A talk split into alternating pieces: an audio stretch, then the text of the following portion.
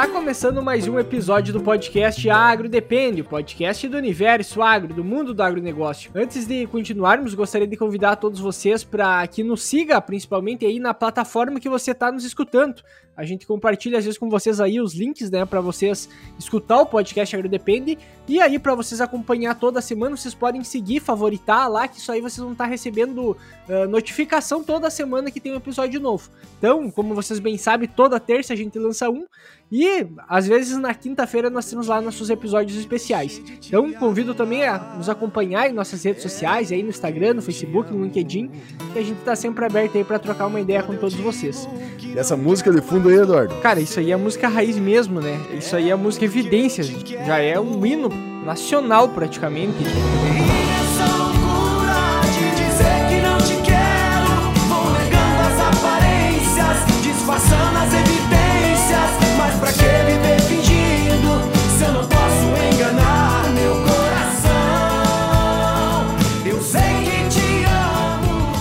Essa música como o S10, que conquistou tanto o pessoal do campo quanto também o pessoal da cidade. Uh, e aí a gente vai olhar para o Brasil, por exemplo, que já é um carro-chefe da economia mundial, que leva alimento seguro e de qualidade para todos. E isso só é possível com muita tecnologia, tecnologia que já tem no campo e na cidade e também na nova S10. Não é por menos que a S10 aí trouxe a música Evidências como a música oficial da campanha deles, né?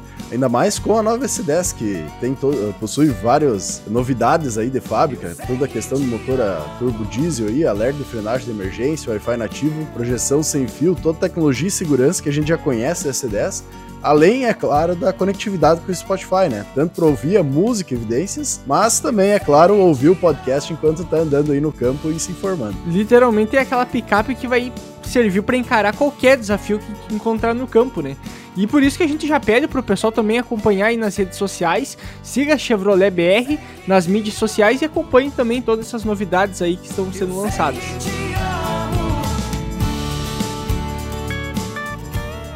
Então, iniciando a apresentação da mesa de hoje, meu nome é Eduardo Sebastiani. Meu nome é Cassiano Sartor Decker e nosso convidado aí, se apresenta pessoal, professor. Pessoal, é, gostaria de agradecer. Meu nome é Fábio Regis de Souza, é, sou professor aqui na Universidade Federal de Rondônia. Gostaria já de agradecer ao Cassiano e Eduardo por este momento aí de bate-papo que nós teremos aqui. Ah, dizer que eu sou, eu sou paranaense, mas moro em Rondônia já há 35 anos, então conheço bem Rondônia, ah, sou formado pela Universidade Federal de Rondônia. Depois saí para fazer mestrado e doutorado em Dourados, Mato Grosso do Sul, e retornei novamente para Rondônia aqui, onde eu atuo como professor e trabalho com, com pesquisas voltadas principalmente para a cultura da soja, milho e sistemas integrados de produção agropecuária, né, o popular ILPF ou ILP, e também com adubação de pastagem. Então, de antemão, gurizada, já gostaria de parabenizar vocês, tá, do, do Agro Depende aí, pelo excelente trabalho que vocês vêm fazendo. Até estava comentando com o Cassiano um pouco antes ali que ah, na, nas minhas disciplinas faz parte da ementa é, ouvir o agro, o, o, agro Depende, os podcasts de vocês. Ontem estava dando aula, eu falei assim, ó, gurizada, tenho, eu quero que vocês ouçam, é, eu, eu não, não, recordo o número, eu até estava falando pro Cassiano aqui, depois eu vou até dar uma olhadinha no número, que é um agro, um, um podcast que foi feito com, com o... Alice Checker. É, e daí eu quero que eles escutem que é sobre a, né, a potássio, perde ou não perde por lixiviação, é mais por lixiviação ou mais por escoamento superficial. Então, parabenizá-los pelo excelente trabalho e contribuição que vocês têm dado para o agronegócio aí. E siga o exemplo do professor, né? coloque na emenda aí, de quem é professor nos ouve, coloque na emenda o podcast Agrodepende. Podcast mais técnico do Brasil aí. é, é muita... como que é? Bota como atividade como, uh, complementar, né? Ó, vai para casa, escuta esse episódio aí que isso aí vai cair na prova depois. Mas é, mas é isso mesmo, a ideia é essa mesmo. Tá? As informações que vocês têm compartilhado são é, de grande importância aí para para a gurizada e para os profissionais que também estão no dia a dia do campo. Ah, nós ficamos, eu já te falei anteriormente, a gente fica muito feliz em ver isso, que muitas vezes a gente não tem noção de onde é que a gente está chegando, né? E quanto a gente está impactando. E ouvindo isso de um professor que está todo dia aí ensinando também o, o os novos agrônomos, vamos dizer assim, que vão vir. A gente fica muito feliz realmente pra, por realmente estar tá auxiliando e desenvolvendo o agronegócio, que é o nosso principal foco, né? Então, muito obrigado aí pela, uh, pelas felicitações, vamos dizer assim, pelo reconhecimento, né, professor? Mas, de antemão, então, já vamos indo pro episódio, a gente já tava conversando, como de costume, e decidimos parar a conversa, ó, vamos continuar proseando no, no podcast, que ali pelo menos vai ficar gravado, o, o pessoal também pode ouvir. A ideia é hoje a gente falar, então, uh, sobre a agricultura toda que a gente tem aí no estado de Rondônia, que é, é, a gente até tava comentando, é um mundo muito diferente do que nós aqui no Rio Grande do Sul estamos acostumados, né? É pertinho. É uma distância muito grande. É pertinho. é pertinho. Falando antes, eu comentei, não, ah, eu ia, quem sabe, lá numa cidade, em Guarantã do Norte, ah, aqui do lado, eu pensei, eu percebi que a minha geografia estava meio errada, que confundi Pará com, com Rondônia. E dele, não, mas é pertinho daqui, dá só uns 800 quilômetros, né? Então a gente vê que a questão de distância já é bem diferente. Mas é muito bom a gente ver, até pelo tamanho continental que a gente tem no Brasil e a quantidade de oportunidades que a gente tem de desenvolvimento e a importância uh, de estudos como uh, de toda a ciência que tem que ser desenvolvida em regiões como Rondônia ainda, né? Que a agricultura já está consolidada assim, mas tem um, uma larga estrada, uma comprida estrada, vamos dizer assim, a andar ainda num desenvolvimento, né, professor? Sim, sim, Cassiano, eu costumo te falar, eu costumo falar que aqui, por exemplo, hoje nós estamos com aproximadamente, vamos colocar aí, 450 mil, 470 mil hectares de soja no estado de Rondônia. Aproximadamente 470 mil hectares de soja. E daí na safrinha nós temos aí aproximadamente 180 mil hectares de milho sendo cultivado. E um estudo recente que nós fizemos aqui, é uma estimativa nossa, pela paisagem, pela, pela topografia pelas características do solo, pelas características climáticas, né? Pela aptidão agrícola e, e, mecanizável que algumas áreas do estado têm, nós podemos chegar aí tranquilamente a 3 milhões de hectares a serem cultivados aqui com culturas anuais, né? Com a cultura da soja, com a uhum. cultura do milho e em algumas situações variando aí juntamente com a cultura do algodão. Entretanto, é, é, Cassiano Eduardo, o que a gente vê aqui, por exemplo, para as nossas condições é que ainda, ainda, por mais que nós tenhamos Embrapa, por mais que nós tenhamos universidade aqui, né? Ainda são, são escassos os estudos que avaliam, por exemplo, é, o desempenho, o, desem, o desempenho é, da soja em relação a, por exemplo, a stand de planta, a desempenho com relação aqui, como nós estávamos até falando antes, né? A gente tem uma baixa uma baixa amplitude é, luminosa com relação uhum. por, por, nós estarmos mais próximos da linha do Equador. Então a gente tem uma pouca variação no número de horas-luz aqui no estado, né? Então isso também é um fator que difere bastante de vocês aí no sul ou de outras regiões produtivas. Então a, gente carece um pouco mais de estudos com isso, avaliando. Nós não temos é, programas de melhoramento genético, por exemplo, assim, ó, um programa de melhoramento genético voltado para o estado de Rondônia com a cultura da soja, com a cultura do milho, né? Nós pegamos o que é cultivado aqui ao norte do Mato Grosso, é, em, em, algumas regiões no sul do Mato Grosso também, e aí a gente vai fazendo adaptações aqui para as nossas condições. Entretanto, a gente entende que carece de maiores informações com relação a isso. Cara, é para te ver que são desafios completamente diferentes, né? Se tu pegar. Esse é até um assunto que a gente já queria ter trazido também pro podcast, que é a questão de foto período de como é que funciona a influência do fotoperíodo, porque a gente sabe que na, na soja aqui para nós, a gente tem uma indução, digamos, do florescimento da cultura muito linkado a, por exemplo, a, a, redução das horas luz do dia, né? Que o dia vai ficando mais curto e a planta acaba florescendo. Uh, mas entender toda essa dinâmica também de cada ciclo de desenvolvimento, isso também é interessante. E, e, realmente, por uma questão só de horas luz do dia, para vocês já influencia tudo. Antes eu tava. A, digitei o Rondônia aqui para ver, né? Alguma imagem de lá. Pareceu só uma, uma reta, assim, ó, que parecia que não tem fim, né? Que é uma, uma situação completamente diferente do que a gente tem aqui para nós, né? Já são, já são realidades que começam desde uma topografia, basicamente, até a questão da própria luminosidade. É, como a gente fala, o Brasil ele é tão grande que são quase mundos diferentes, muitas vezes, de um, de um local para o outro, né? São realidades muito diferentes. Sim, e se a gente até pega nisso que, que você falou, Eduardo, por exemplo, a gente a, a, sabe que a soja é induzida, na verdade, pelo período de escuro, né? Como você bem mencionou. Então uhum. vai diminuindo o número de horas-luz e, e, e, aumentando o número de horas de escuro para estimular o florescimento. Aqui nós não temos muita amplitude com relação a essa, essa número de horas-luz, né? A gente mantém mais ou menos quase que um, um padrão de, que oscila muito aí entre é, 10.9 a, a, no máximo 12, 12 horas luz ao longo do ciclo da soja aqui. Ah, então isso não tem uma variação muito grande. Aí é até interessante nessa fala de vocês aí, por exemplo, esse ano, aqui nós temos uma situação bastante típica, né? Atípica, na verdade. Esse ano, janeiro e fevereiro, choveu muito aqui, muito, muito, muito. E, e, e, como choveu aqui, ficou muito tempo nublado, né? Então daí você, apl você aplicava um, um, um, dessecante aí, por exemplo, sei lá, o de quat, e você via que algumas, algumas áreas que no dia que foi aplicado, que estava com muita nebulosidade, a dessecação não ficava tão legal, não ficava tão, tão uniforme. Então você começa a observar uhum. que além dos fatores relacionados à própria genética e, eco, e a fisiologia da planta, a gente começa a ter interações com os fatores é, ambientais também, né? Então é uma coisa que a gente precisa a, aprofundar mais, estudar mais e até talvez desenvolver um centro de, de, de melhoramento genético para a cultura aqui no, no estado de Rondônia. Uhum. Não, porque já foi se a gente vai pegar, puxando história, né? Já foi um grande desenvolvimento conseguir levar e produzir soja no, no Mato Grosso, Mato Grosso do Sul, né? Por causa.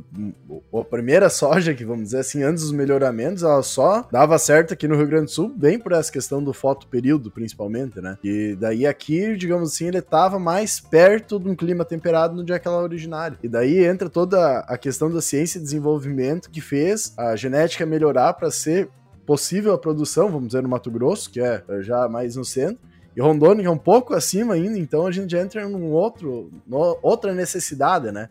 É diferente muitas vezes do milho, que tu vai pegar horas calor e tudo mais para definir o, florescimento e entrar na parte reprodutiva. Então, isso é muito interessante que muitas vezes o pessoal não se toca muito, porque ah, o Mato Grosso é o estado produtor, o maior estado produtor de soja, mas a quantidade de ciência, tecnologia e desenvolvimento que teve para chegar até esse ponto é gigantesco. E daí entra a parte mais louca do que o pessoal não se toca disso aí e acha que sempre foi assim lá, não precisou ter toda a questão de solo, readequação. Uh, não foi só plantar.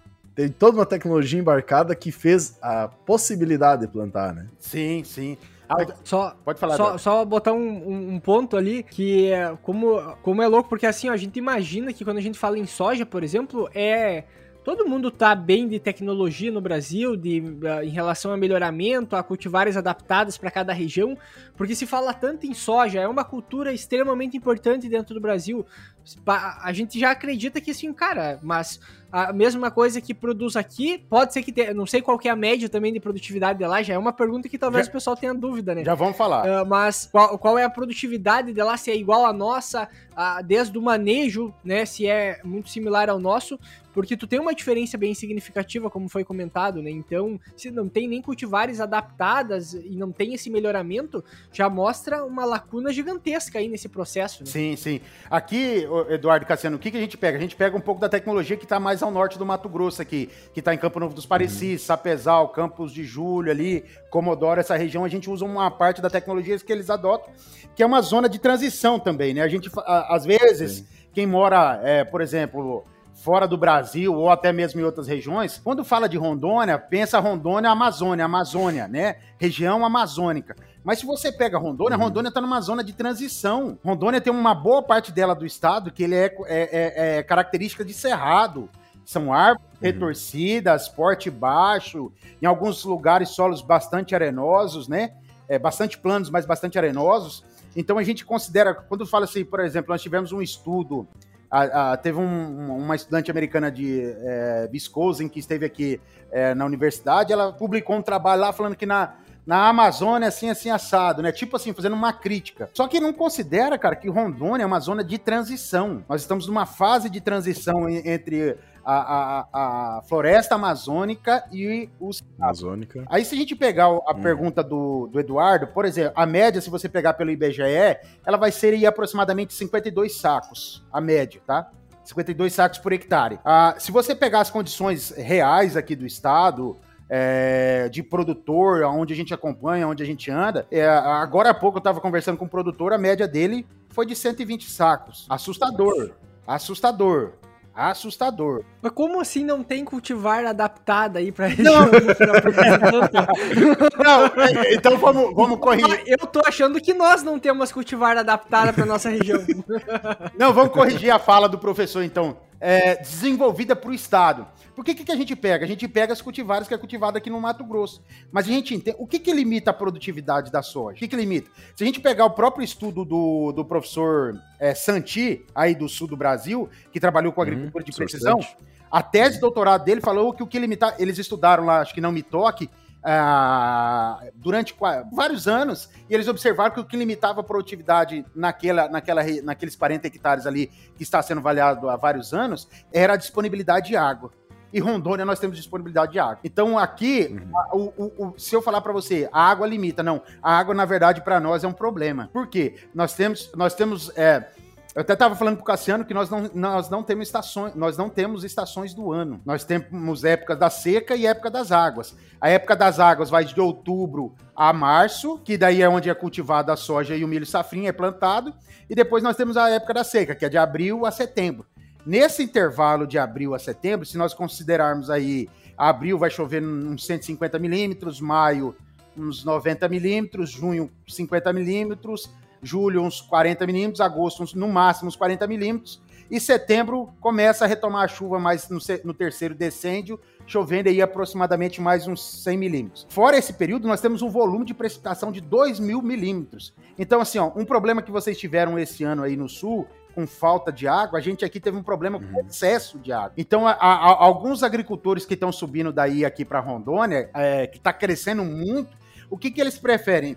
eles já não preferem um solo tão argiloso. Eles preferem um solo mais textura média para arenoso, que, que seque mais rapidamente, que dê uma chuva aqui, mas ele seque mais rapidamente, para que, que ele entre com a máquina para colher. Então, a, a, aqui tem essas peculiaridades, né? Aí, se você considerar, é, por exemplo, nós temos um amigo nosso aqui, talvez seja um dos, dos plantadores de soja mais antigo do nosso município aqui, o Wilson Quati, ele teve de média aí 78 sacos, de média. Ele deve plantar aí, eu acredito hoje, eu aí, em torno de 1.000, 1.200 hectares. Média 78 oh, sacos. Média. Uma baita é, média pra Cara, é, é assustador. Mas você tem regiões, você tem regiões aqui que o cara vai produzir média de 50 sacos, uhum. 40 então. Então a média não tá muito diferente da nossa aqui do Rio Grande do Sul, é. basicamente, é. né? A gente vai analisar. Tem alguns produtores que chegam a 80, 90, mas a maioria fica ali entre 50, 60. 70, 60, vai ficando em torno disso. Daí tem alguns ainda que, que fica no 50, uh, um pouco abaixo ainda dos 50, dependendo da condição, né?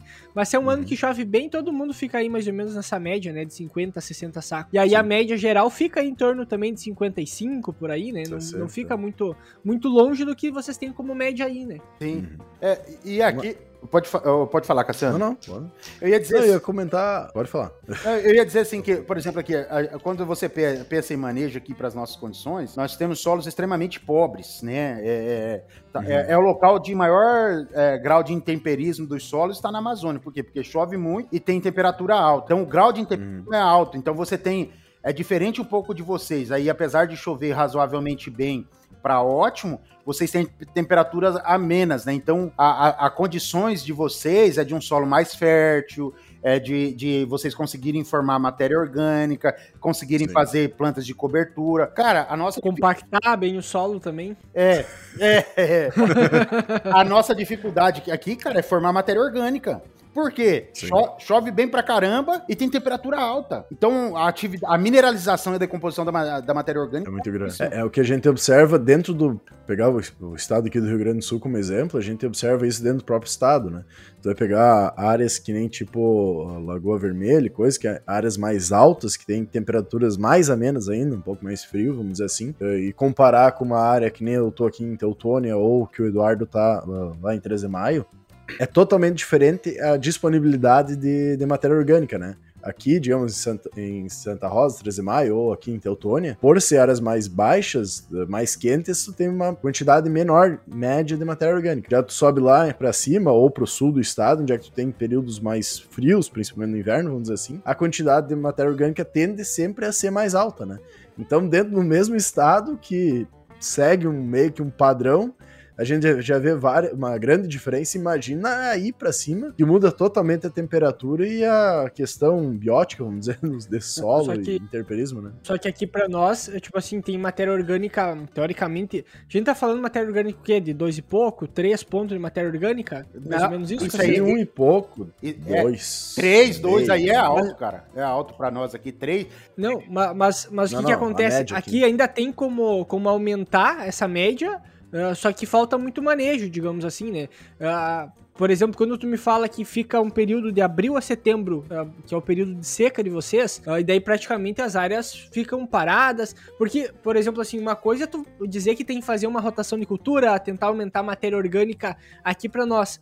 Uma coisa completamente diferente é para vocês, né? Porque o manejo do solo se torna diferente também, ou sequer qual que seria o manejo, qual que é o, o tipo de indicação para um solo que tu tem uma condição como essa, porque já fica mais difícil, não sei até que ponto fica mais fácil e mais difícil de manejar também, né? Sim, por exemplo, aqui, o que, que nós temos feito aqui, né? A gente, não, a gente tem que trabalhar um pouco com a relação CN, porque se, se eu aumentar muito o aporte de nitrogênio, por exemplo, aí ela vai mineralizar mais rápido ainda, né? Porque daí eu vou diminuir a, essa relação CN. Então, o que, que tem sido feito aqui na região? Vou falar a nível de produtor, o que tem sido feito, né? É, aqui a gente tem algumas, até algumas estratégias assim, que o produtor planta no pó. Ele vai plantar. O que, que é plantar no pó? Ele vai plantar lá é, segundo, se, segunda quinzena de setembro, né? Ele começa a abrir a, a, a, o plantio dele em segunda quinzena de setembro, plantando no pó, para que aquela primeira chuva que der de, de 30, 40, 50 milímetros já dê um, um, um proporcione uma germinação. E daí esse, esse produtor, quando chegar a meados de janeiro, ele vai plantar um milho safrinha, muitas vezes consorciado com braquiária, para tentar fazer é, um, um, acúmulo de palhada no solo.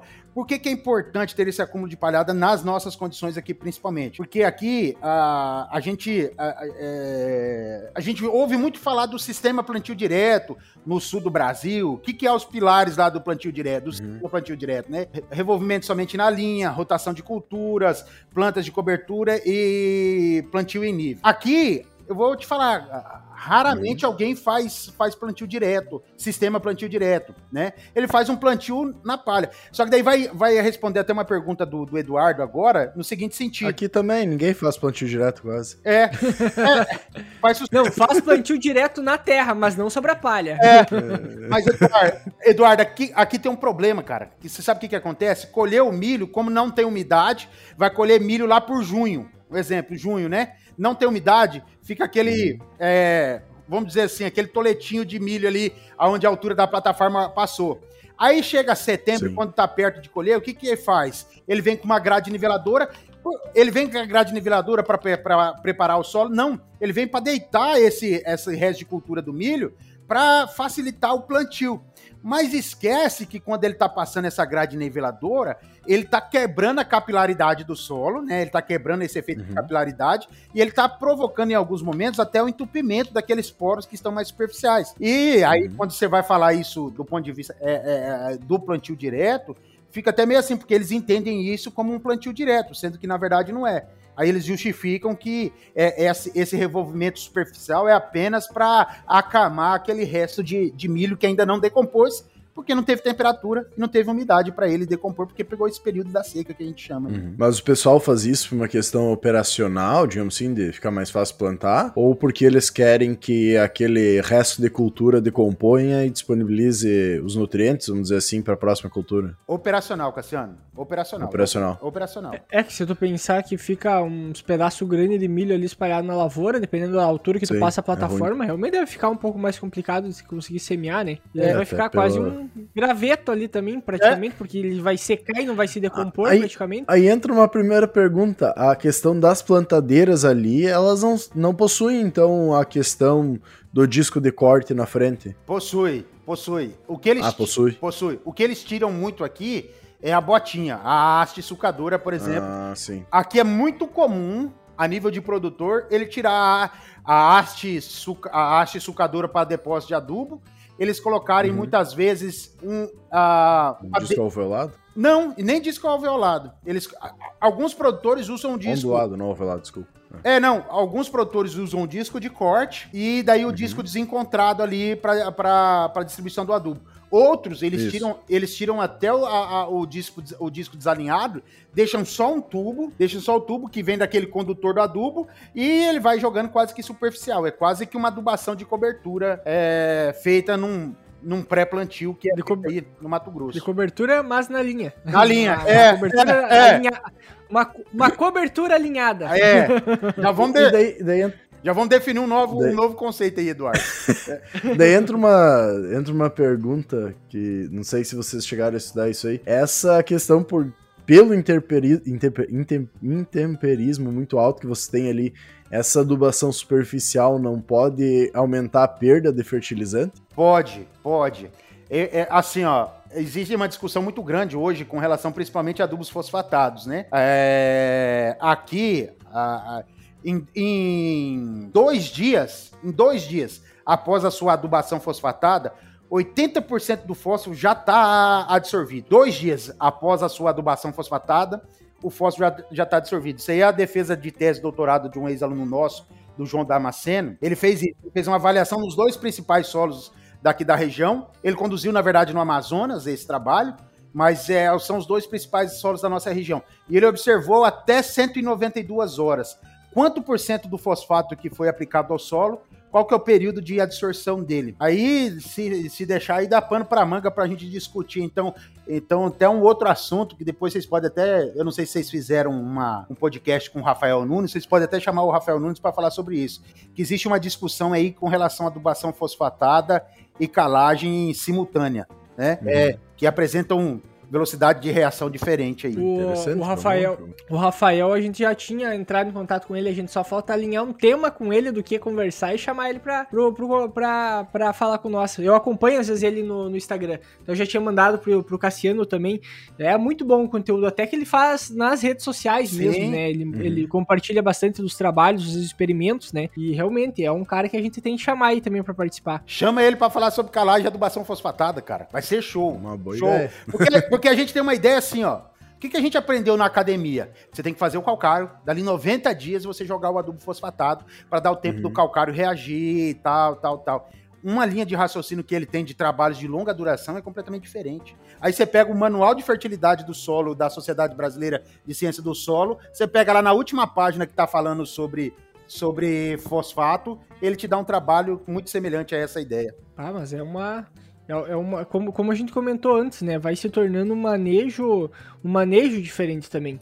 A- a- e a condição do solo que vocês têm aí é uma condição, tipo, um solo mais, mais. Vai ser um solo sempre mais arenoso ou ele tem muitas variações?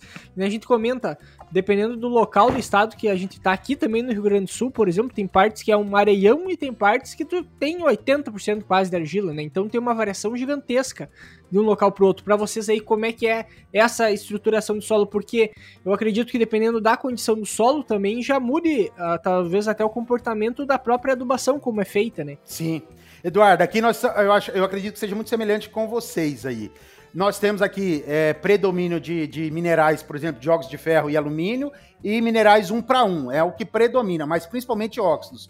Aí, se você pegar algumas regiões do estado, até houve talvez uma das maiores negociações de compra de fazenda agora, duas semanas atrás, por um grupo grande do Mato Grosso aí, é, que depois vocês podem até pesquisar na internet. Ele comprou 30 mil hectares aqui na principal região do estado de Rondônia, que são a, Ah, a- a- futuro? Hã? Bom futuro? não, eu acho que foi o grupo. Foi o neto do. Am, am, Amage, do Ah, Blair. bom futuro. É, eles compraram uma fazenda do Garão Maia. tá? O Garão Maia é o principal pecuarista, talvez um dos principais do Brasil aí. Aí compraram a fazenda ali, já foi eh, concretizada a compra, tá aí disponível em sites aí, depois vocês podem ver. É, é a principal região produtora, que pega a região de Cerejeiras, Chupingaia, Corumbiária ali. Em alguns locais daqueles, que são terras, muito semelhantes, solos muito semelhantes que vocês têm aí no sul, a gente tem material de argila 2 para 1, são extremamente ricos. Aí você vai mais aqui para a próxima Machadinho do Oeste, que é uma outra região plana apta para agricultura, também tem é, minerais é, que predominam um para um ou dois para um, que são regiões bastante produtivas, com, com fertilidade mais alta. Então, se você considerar de forma geral, vamos pegar se de forma geral, o nosso estado vai ter aí, de média no estado, 3 miligramas por decímetro cúbico de fósforo, essa é uma média do estado. Você vai pegar a saturação por base média do estado, está abaixo de 40. Você vai pegar o teor de alumínio, ele vai ter uma saturação por alumínio acima de 30%. Então, são solos que eles apresentam uma necessidade de manejo é, corretivo bastante interessante. Mas eles apresentam uma aptidão para agricultura, né? Eles têm essa aptidão para agricultura. Aí, quando a gente pensa em solos arenosos, como o Eduardo falou, nós podemos de, é, definir aqui duas situações. Nós temos solos arenosos com areia fina, que quanto mais é, fina a granulometria, maior o potencial de, de, retenção de água, mesmo sendo arenoso. Aí nós temos regiões de solos mais. Você abre uma trincheira até 2 metros de profundidade é, com material arenoso, mas com, com areia grossa ou areia muito grossa até 2 metros de profundidade. Solos que demandam uma, uma colocação de matéria orgânica altíssima, né? Você tem que fazer um acúmulo de matéria orgânica para reter essa água no solo. Ali. E daí entra uma coisa que aqui no Rio Grande do Sul a gente não tá, uh, não tá acostumado de ouvir, né? Essa questão de solo. Para nós aqui, tirando as partes baixas ali, onde é a gente tem uma limitação por causa do excesso de água, principalmente, né? A questão que os solos ficam encharcados. Uh, nas áreas de qualquer relevo, que é a maior parte das áreas aqui do Rio Grande do Sul, a gente não tem esse problema.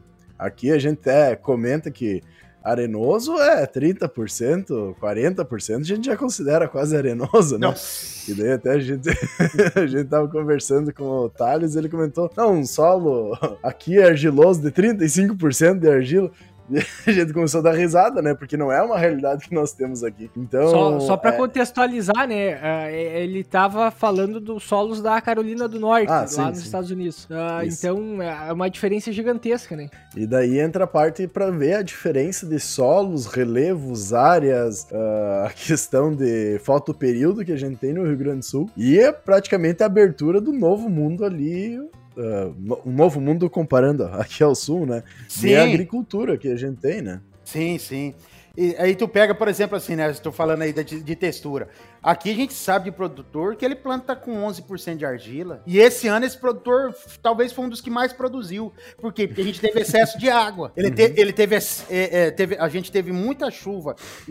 Se a gente pegar, dependendo da região que a gente pegar aqui em Rondônia, janeiro e fevereiro choveram 700 milímetros em dois meses e coincide com o quê? Com a época da colheita aqui. Então, se você considerar nessas áreas arenosas, pra, ou para quem está em área arenosa, foi bom. Por quê? Porque drenava rapidamente, se desse uma abertura de tempo, você conseguia entrar para fazer colheita. Agora, se tu pegar um, um, um, produtor que ele tinha uma área aí com 35, 40% de argila, esse camarada sofreu, por quê? Atolava a máquina, não, não tinha condição de colher, demorava para secar.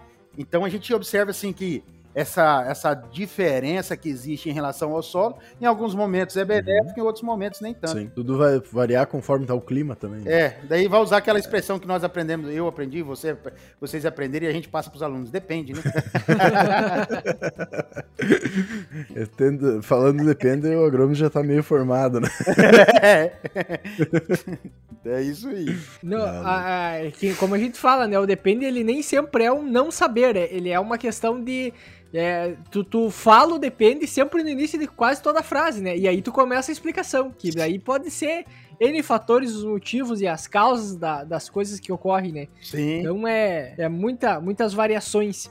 Mas assim, ó, se tem, se tem toda essa condição, como a gente comentou, de, de clima também, né? De, de não só de solo, a gente tem toda aquela questão de, de, do próprio patógeno, né? Do triângulo, que é o patógeno, é o hospedeiro e é o ambiente também que ele vai estar tá exposto. Questão do, do ambiente que vocês têm, vai ser favorável para qual tipo de doença? Por exemplo, o que, que vocês têm problema numa soja?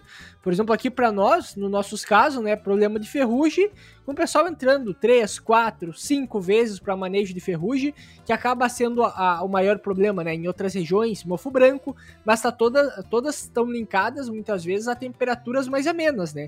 Uh, dessa oscilação de temperatura. Quais são os problemas que vocês têm aí de, de pode ser tanto de patógenos como também de pragas, né? Tá, é, Eduardo, aqui é muito comum assim, assim, é, ferrugem tem, tem, mas não é talvez a principal, até porque é, tem sido desenvolvido um trabalho preventivo, assim, bastante interessante no, no, no estado, fazendo aí uma aplicação lá 10 centímetros antes de fechar a entrelinha, nananã, tendo planta de coberturas, então é, talvez isso ajude um pouco. Mas o, o, nosso principal problema, respondendo a sua pergunta, é cercóspora, é mancha-alvo é, e antracnose. Talvez antracnose, talvez antracnose seja o nosso principal problema. Talvez antracnose seja o nosso principal problema. É. Causa o calor? É, tem, a, a, tem pouca variância, né? É, temperatura alta, umidade relativa alta, é, favorece, favorece. E daí entra na, na, na, loucura, vamos dizer, pra gente entender o tamanho do Brasil, né? Que a gente começa a ter é, diferentes principais doenças para cada região.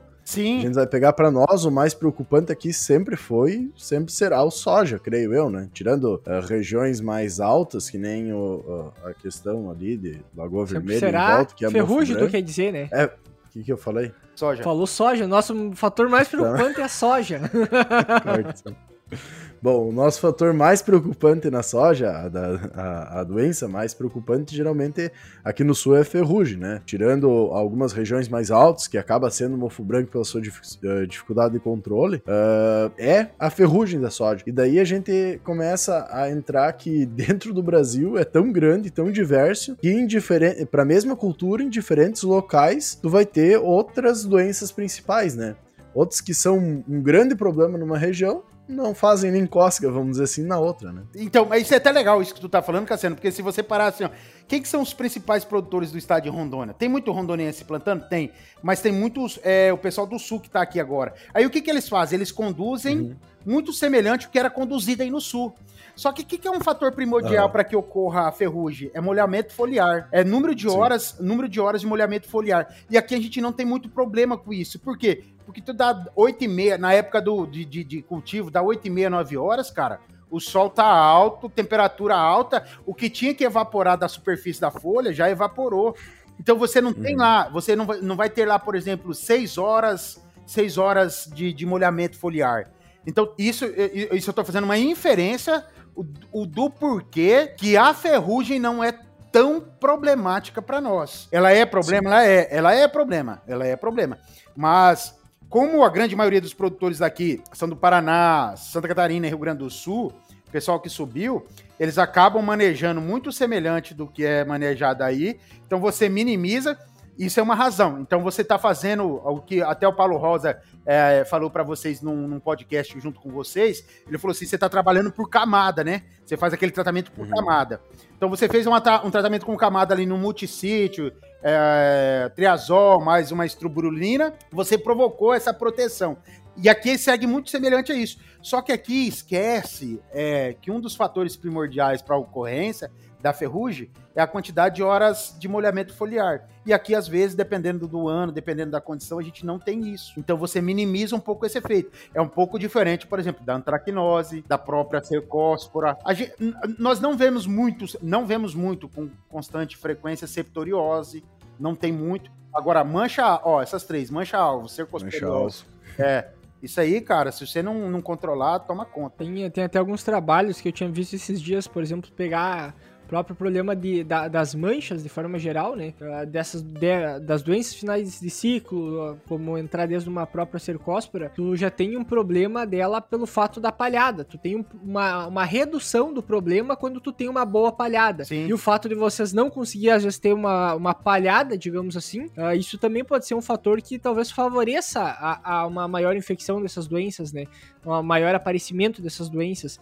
Mas já é um manejo diferente. Por exemplo, assim, Uh, se vocês forem contabilizar o número de aplicações que dá durante, durante esse ciclo, por exemplo, de entradas para manejar uma ferrugem, para entradas para manejar. Porque assim, tu comentou antes que ah, vai entrar lá com uma aplicação antes do fechamento de linha. Que para nós já se criou, que nem a gente falou com o Alencar esses dias, né? Uh, Grande o certo Alencar. a gente sabe que não é. Grande o, Alencar.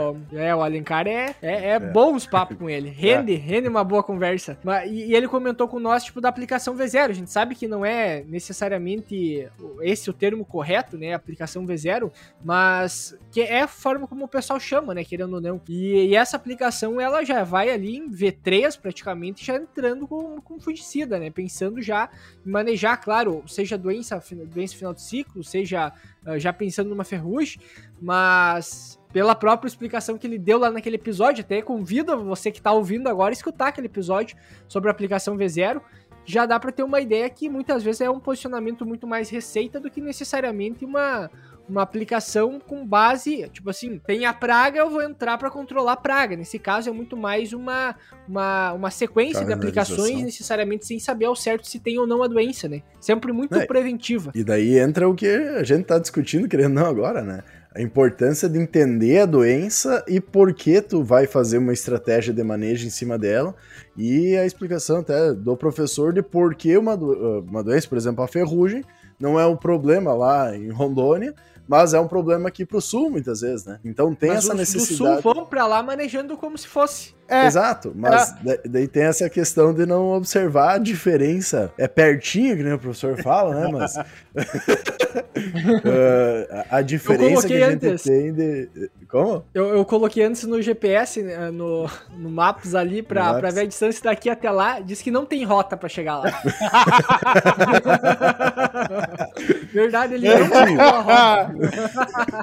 Olha, às vezes eu vou pra Curitiba e eu falo assim: eu vou dar um pulo ali em Curitiba, pô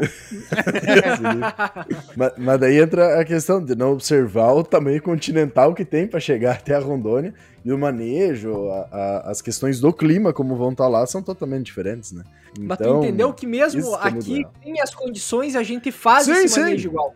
Entendeu? Isso é que, que nem a gente conversou com o Alencar, né? Muitas vezes a gente tem início de aparecimento de ferrugens em lavouras comerciais em janeiro, e o pessoal já fez duas, três aplicações nesse período que não teria necessidade. É, e aqui vale destacar também que o, o, a agência de defesa daqui, a, aqui nós chamamos de Daron, né? Agência de Defesa Sanitária do Estado, eles, fazem um, eles têm um programa muito rígido com relação à a, a, soja tiguera, né? Então, se uhum. você estiver fora no período lá que não pode ter, meu amigo, você tá ferrado. Eles fazem fiscalização uhum. é, bastante intensiva. Então, é, é, talvez por isso também contribua um pouco para você ter uma, uma baixa incidência da, da, da ferrugem, né? Mas aí, é, já, já, é entrando... uma, já é uma, uma alternativa, né? É. Sai, saindo um pouco só das culturas, pelo que a gente já conseguiu perceber, né? As principais culturas, então, são soja na safra, milho safrinho, um pouco de algodão também, em alguns casos. É. Acho que a pecuária aí é muito forte também, né? Acho que é a principal uh, cultura hoje. Cultura não, a principal atividade o, uh, que tem.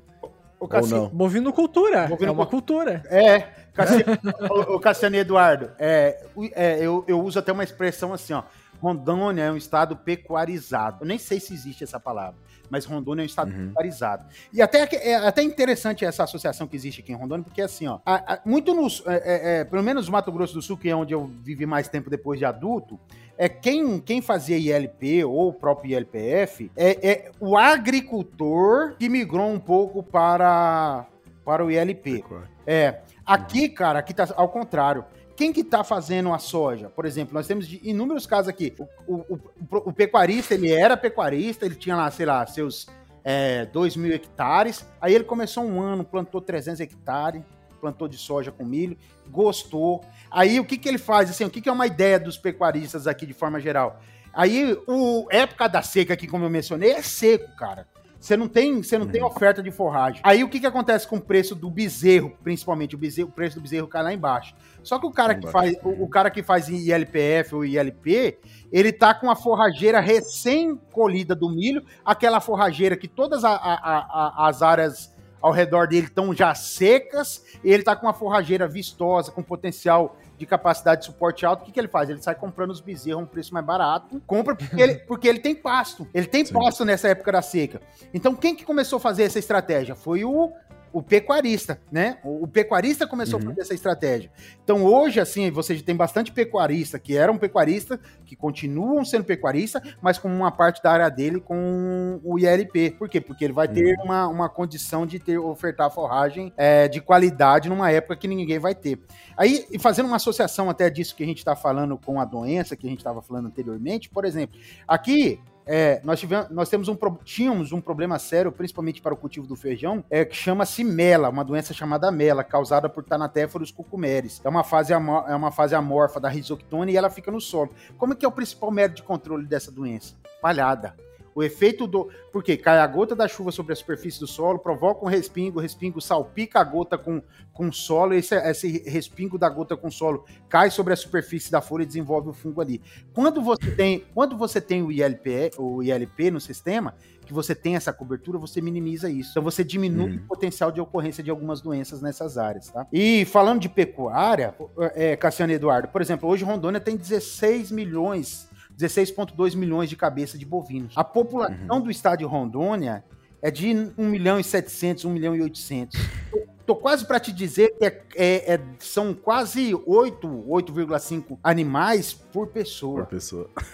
Cara, então o estado ele é pecuário ainda. Só que daí a gente uhum. volta lá naquela informação que eu passei para vocês anteriormente. O estado de Rondônia tem mais ou menos 6,8 milhões de hectares de pastagem. 6,8 milhões. Desses 6,8 milhões, nós temos um potencial de até 3 milhões serem utilizados para agricultura. Ou seja, vai restar 3,8 milhões ainda para pastagem. Então, é, uhum. assim, a gente tem um potencial grande para expansão da agricultura. Fora que a gente não falou das culturas, assim, é, que são usadas em agricultura familiar, né? Aí, nós, aí o mundo é pequeno para nós. é, e daí entra esse movimento, vamos dizer, que está acontecendo em Rondônia, a gente vê que está acontecendo em Mato Grosso também muito forte, né? Uh, de, de, da utilização, muitas vezes, de áreas áreas que são possível, possíveis ser agricultáveis, está se transformando em áreas agricultáveis e a pecuária está uh, virando mais eficiente e se tornando mais eficiente por causa até do ILPF, por exemplo, está tendo uma, uh, uma reconstrução seria o termo, uh, uma regeneração, vamos dizer assim, de áreas degradadas, onde é que a gente está tendo um dano ambiental menor do que tinha anteriormente, que era só utilizado pecuárias, uma maior produção de alimentos, uh, para a população melhorando a questão da sustentabilidade como um todo para o meio ambiente. E ainda tem gente que diz que a agricultura brasileira ainda é insustentável, né? Aí, aí você, hoje eu ainda falei, ontem eu falei na aula ainda, falei, gurizada, é, existe uma, um, um clamor muito, é, muito latente, né, nas, nas, de forma geral aí na, nas mídias, que Lógico, tem, na, na, hoje a gente pode dobrar a nossa produção sem derrubar uma árvore. Hoje a gente uhum. pode dobrar a produção. Aí eu pego o estado de Rondônia aqui como exemplo, eu falo assim, a gente não precisa derrubar uma árvore. É, é só recuperar as pastagens que nós temos aí, é, que estão em estágio de degradação, nós vamos pelo menos triplicar o nosso potencial produtivo. Aí eu falo para eles assim que a, a pastagem fixa mais carbono do que a floresta e eles endoidam. Eles falam, não, mas por que. que... é, eu falo assim, ó. Eu falo assim, ó, a pastagem ela fixa mais carbono no solo do que a floresta. Ah, o senhor tá doido. Principalmente os, assim, alguns mais, é, mais latentes, né? Eles falam assim, professor, isso é, o senhor tá errado e não sei o que. Aqui tá aqui, ó, trabalho científico do professor Serri, da USP de São Paulo. Tá aqui. Eu, eu, eu falo, pastagem fica. Aí eles ficam doidos. Eles falam, professor, a gente precisa estudar mais. Eu falei, é isso aí. Aí vai voltar lá na conversa do Cassiano. Precisamos estudar mais, aprender mais, atualizar e assim por diante. Mas tu pegar, por exemplo, assim. Uh de todas essas de todas essas áreas, por exemplo, a gente sabe que esse dia quando a gente tava falando com o Thales nesse último episódio, acho que foi até, a gente comentou sobre. O Cassiano, acho que falou sobre desmatamento e coisa, e daí que nem o Thales comentou. Cara, o problema é que às vezes a gente não se aprofunda nesse, nesse quesito.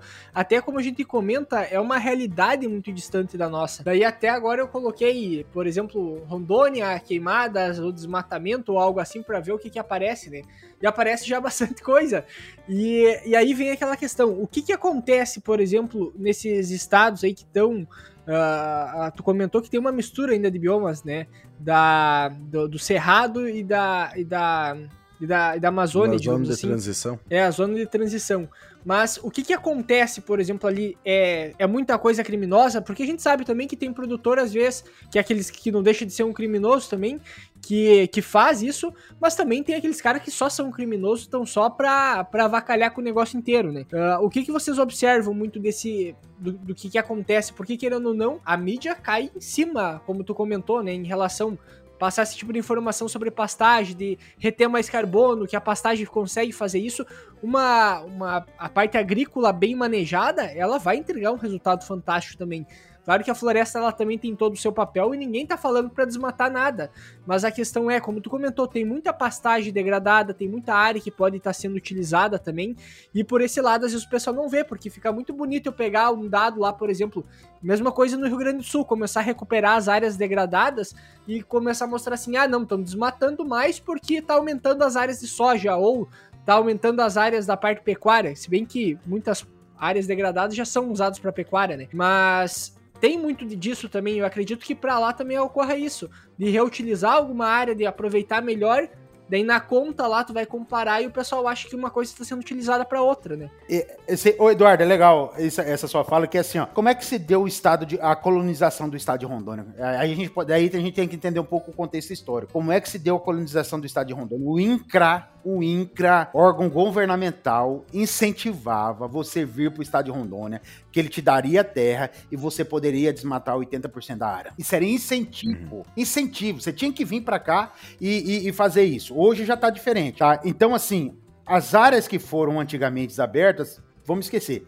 Existe desmatamento? Cara, eu vou falar para você assim que nesses últimos anos reduziu significativamente. O porquê que tinha muito muitos sinais de queimada e Rondônia, talvez se você procurar aí, talvez é um dos principais. Por que que antes antigamente tinha sinais de queimada? O que que os produtores adotavam para controle de pragas e plantas daninhas aqui? Queimada. Fogo. Cara, qual, qual que é o custo de um palito de fósforo? Um, um, como, como, é que vocês chamam isso? É isqueiro? É isqueiro que chama? Isqueiro, é. Pô, qual, qual que é o custo desse? Você colocar um num, é, num jornalzinho, pá, pá. Cê, aí, aí associava isso assim, ó, o produtor falava assim, esse ano eu vou, eu vou colocar fogo nesse piquete aqui, colocava fogo nele, tá? Isso eu tô falando antigamente, a visão do produtor antigamente. Aí queimava, queimava todos os, os, as ninfas, os ovos de ninfa, os ovos de, de cigarrinha, outras pragas, uhum. plantas uhum. daninhas, controlava. Aí começava a vir um pasto verdinho, porque tinha aquela cinza que estava disponibilizando nutriente, vinha aquele pasto verdinho. Só que com o passar do tempo, isso se tornou insustentável e improdutivo, né? Então, quando você pensa desse ponto de vista de queimada, é, eu vejo que, assim, é, fazem um, um, um alarde que muitas vezes não condiz com a realidade, pelo menos no, na região que nós vivemos aqui. Eu não posso te afirmar, por exemplo, que em outras regiões, mas eu vejo assim, ó, Rondônia, você tem muitos sinais de queimada? Eu falei agora há pouco para vocês. Nós temos aqui, ó, de maio a setembro, é seco, é seco. Se você bater uma pedra na outra e sair faísca e pegar fogo em pastagem, cara, fogo. como é que controla? Você tem uma hum. massa de forragem ali, então alguns dos focos de, de queima muitas vezes são acidentais, mas muitas vezes são criminosos também. Alguns fazem isso intencionalmente, ou para controlar uma planta daninha, ou para controlar uma praga e assim sucessivamente. Mas eu tô para te dizer que isso diminuiu drasticamente aqui no estado, drasticamente. Eu sei que essa minha fala pode repercutir muito, porque a, a, às vezes, dependendo de quem ouvir, até que próprio do, do, estado, às vezes vai falar assim, cara, você tá, você tá por fora. Mas eu ando Rondônia, eu ando Rondônia. Semana passada eu dei um pulinho aqui a, a, a 600 quilômetros daqui, que dá uma, baga, uma, uma, bagatela de do, uma bagatela de 12 horas em estrada de chão fui conhecer uma região que está expandindo a agricultura. Fui lá conhecer, entendeu? Hum. De, ó, só pra você ter uma ideia. Saímos daqui 3 horas da manhã, chegamos 3 horas da tarde lá, rodamos um pedaço da área.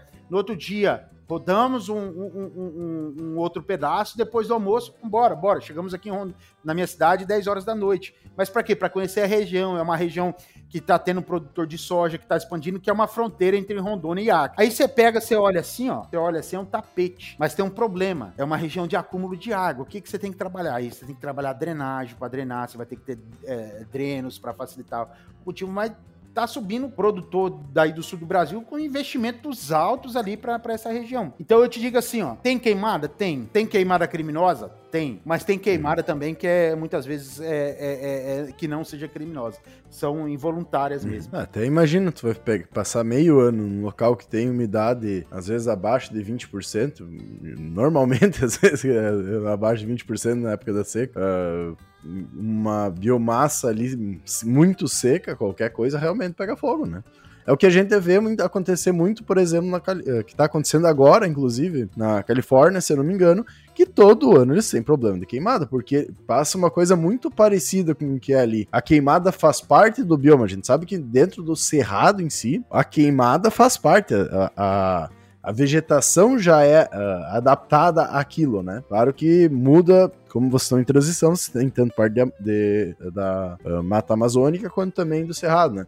Mas dentro do cerrado, ela faz parte. Por quê? Porque é comum acontecer naturalmente. Claro que com a questão do ser humano ali acontece mais frequentemente, mas uh, é algo que é muito difícil não acontecer, né? Então a gente tem que pegar também e entender o ambiente e não pensar só que é uma questão de colocar fogo. Até eu peguei de curiosidade, tava mexendo aqui no, no, no, Google, né? E observando, tu tem área dentro do, de Rondônia, tu tem uma boa parte ali que é um cerradão, cerradão mesmo, né? Cerrado. Uh, eu acho é que... área, tu, tu olha de longe, parece área aberta, mas na verdade é cerradão. E daí tu vai no meio da Amazônia, já na, no Amazonas também tem áreas de cerrado no meio da Mata Amazônica, quase. Então, é essa falta de conhecimento nosso em também entender os próprios biomas, né? Sim, sim. Eu, eu, eu, vou só. Deixa eu só reforçar que eu não sou um adepto da queimada, tá? Muito pelo contrário, uhum. eu, eu, eu falo assim, ó. Rondônia, Rondônia, a, a Acre é um perfil um pouco diferente, cara. A Acre, a Acre, por característica do estado, sempre foi um estado extrativista. Isso está na cultura. Uhum. Extra, o extrativismo está na cultura do, do, do acriano. Mas voltando para Rondônia, a, é, é, Rondônia pode triplicar, ou até mesmo em algumas situações, quadriplicar tanto a produção de carne quanto a produção de soja, milho, café, que aqui produz, é, pupunha, cupuaçu, açaí, cacau, que é uma das principais culturas aqui, ele pode quadriplicar desde que tenha a, faça um, um, manejo correto, sem derrubar uma árvore, sem de, queimar uma árvore. Só pelo simples, simples prática de, de ter um engenheiro agrônomo acompanhando ali, fazendo esse manejo mais, mais é, consciente. Uhum. Não, e saindo de toda essa parte também de biomas, de produção, de toda a ciência agrícola que tem, a gente tem vários desafios também a, a ir para cima, né? Vamos dizer assim que se a gente vai pensar aqui no Rio Grande do Sul, já é um, um, um, estado um pouco mais antigo, toda a parte sul, até mesmo Mato Grosso, que é um estado mais novo, vamos dizer assim, que já tem a BR-386, isso? Tem um, não, tem, um tem a 163, que é bastante famosa, né? É, 163, isso. É, 163. 163, que já tem, digamos, o eixo ali da produção, que dessa, a logística é mais desenvolvida, mas para ir até a Rondônia eu não faço nem ideia de como é que é as estradas, como é que é a logística, tem a questão de uh, ferrovia, alguma coisa sendo projetado, algo uh, já estruturado, tem alguma coisa de hidrovia, como é que é essa questão de logística realmente para chegar aos produtos e também para escoar a produção, né? Que é uma coisa que eu realmente não faço nem ideia de como é que é feito e como é que funciona aí para cima. Show de bola, show de bola, Cassiano. Eu acho que eu, eu vejo assim, ó, se você pegar aqui, quem que é os maiores produtores, né, de forma assim, não que sejam maiores produtores, os grandes grupos eles estão situados ali, Sapezal, Campo Novo, é, Campo Novo dos Parecis, é, Campos de Julho, né? Então, que uhum. é azar. Para onde que vai essa soja deles? Para onde que é mais fácil ir? Desse grupo. Eu vou colocar primeiro desse gru desses grupos, dessa, desses produtores ali, para depois esclarecer sobre Rondônia. É mais fácil eles irem para o porto de Paranaguá ou para o porto de Porto Velho. Porto de Porto Velho deles vai estar aproximadamente 700 quilômetros. Eu acredito que o de Paranaguá ou de Itajaí, mas mais o de Paranaguá, vai estar, sei lá, 2 mil quilômetros, né? Então você está numa diferença de 700 para 2 mil. Então, boa parte do escoamento da soja produzida nessa região, na região sul do estado, que é Vilena, é, Chupinguaia, Cerejeiras, Colorado, essa região ali, Corumbiária, Pimenteiras, ela vem para onde? Ela vem por uma única BR, que se chama 364. Aí tá um problema, que essa BR é a BR da morte. Por que, que a gente fala que é a BR da morte? Porque é a única BR que ela dá acesso via solo é, é, é, para o estado de Rondônia, corta o estado de Rondônia ao meio, corta, até chegar a Porto Velho, onde, tá, onde estão os portos, né? Então você acredita, uhum. você imagina assim, ó, toda essa soja da região mais aqui próximo ao estado de Rondônia, que são as principais, que eu já mencionei, Sapezal, Campo Novo, essa região ali, ela escoa aqui por Rondônia, pela BR-364, e aí tem é, é, fatores gritantes e latentes, que, que é o quê? Essa BR ela não tem uma, uma duplicação, são mais ou menos 700 quilômetros, mais ou menos 700 quilômetros, que ela não tem uma duplicação. Eu acho que se a gente contar o número de terceira via, né, ela vai ter uma, duas, no máximo quatro até chegar a Porto Velho. Agora imagine você que depende de uma consulta médica que o único especialista é em Porto Velho.